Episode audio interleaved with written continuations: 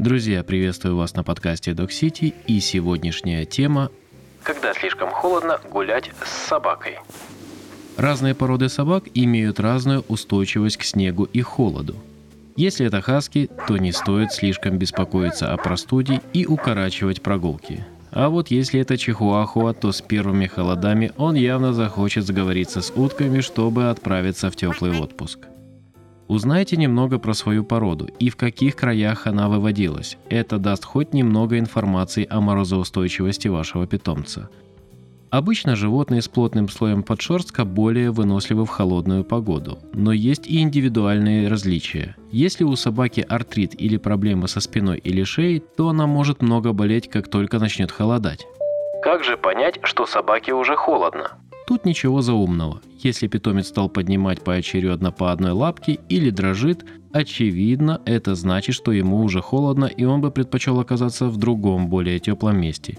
Если же собака бегает кругами, прыгает в сугробы или подкидывает снег своей мордой, то вероятнее всего ей очень нравится снег и она хочет еще погулять. Стоит ли купить обувку? Если собака приучена к обуви, она может быть полезна, особенно в городе, где используют химикаты для очистки дорог и тротуаров. Но сперва собаку стоит обучить их одевать и ходить в них, иначе толку будет мало. Ботинки на лапах могут отвлекать, раздражать собаку, которая к ним не привыкла, что даже может помешать сходить в туалет. Если решите использовать обувь для собак, то обязательно спокойно и на позитиве познакомьте собаку с новым предметом и приучайте ее плавно.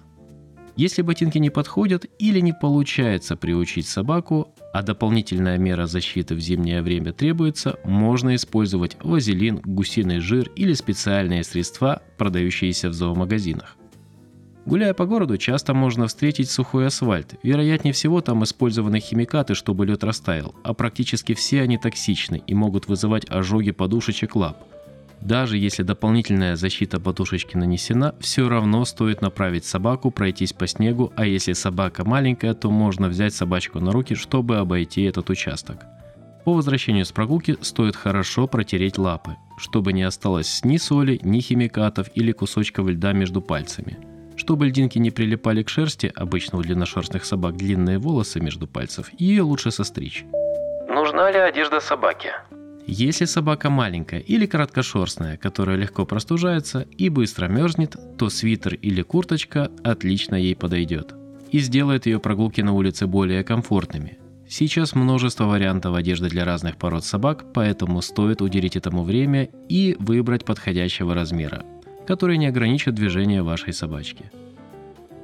И вот короткий перечень простых правил в зимнюю прогулку – Собаки не всегда четко дают понять о том, что им холодно и пора идти домой. Наблюдайте за собакой постоянно. Если собака уже дрожит и поднимает лапы, то уже точно пора идти домой. Минимизируйте прогулки в совсем холодную погоду. Всегда можно придумать, чем заняться дома и как поиграть. Прогулка должна быть на поводке, за исключением лесов и специальных площадок. Дороги могут быть заснежены, а значит тормозной путь авто значительно больше, чем в летний период – если собака мерзнет, то стоит подобрать удобную и теплую одежду. Перед прогулкой следует поинтересоваться о ветре и ощущением температуры. Лучше несколько коротких прогулок, чем одна длинная. Друзья, я надеюсь, этот выпуск с простыми правилами повысит уровень комфорта прогулок ваших собакинов.